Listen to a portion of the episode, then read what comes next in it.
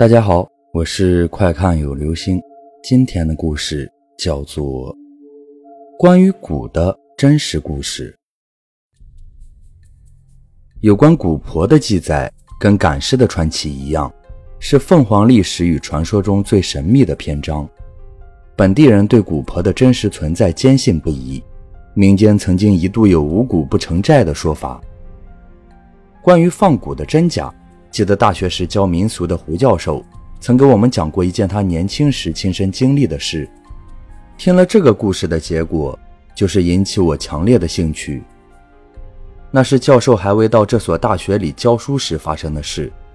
一个外乡调来的干部，因为工作需要，经常会去一些深山里的苗寨里。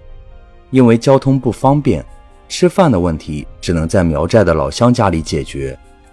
有时甚至还要住上一两晚，于是便有本地的乡干部好心的提醒这位同志，到苗寨说话办事要小心，因为有些人是惹不起的，一不小心就会被下蛊。可是外乡来的干部偏不信这个邪，还笑话本地人迷信。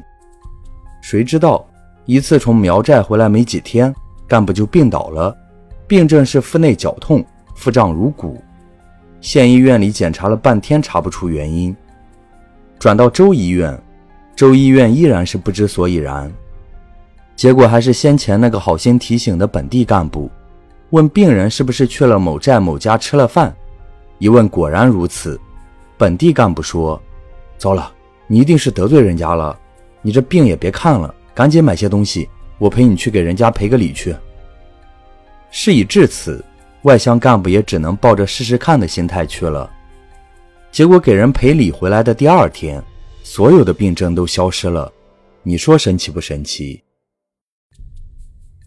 好了，这就是今天的故事，关于蛊的真实故事。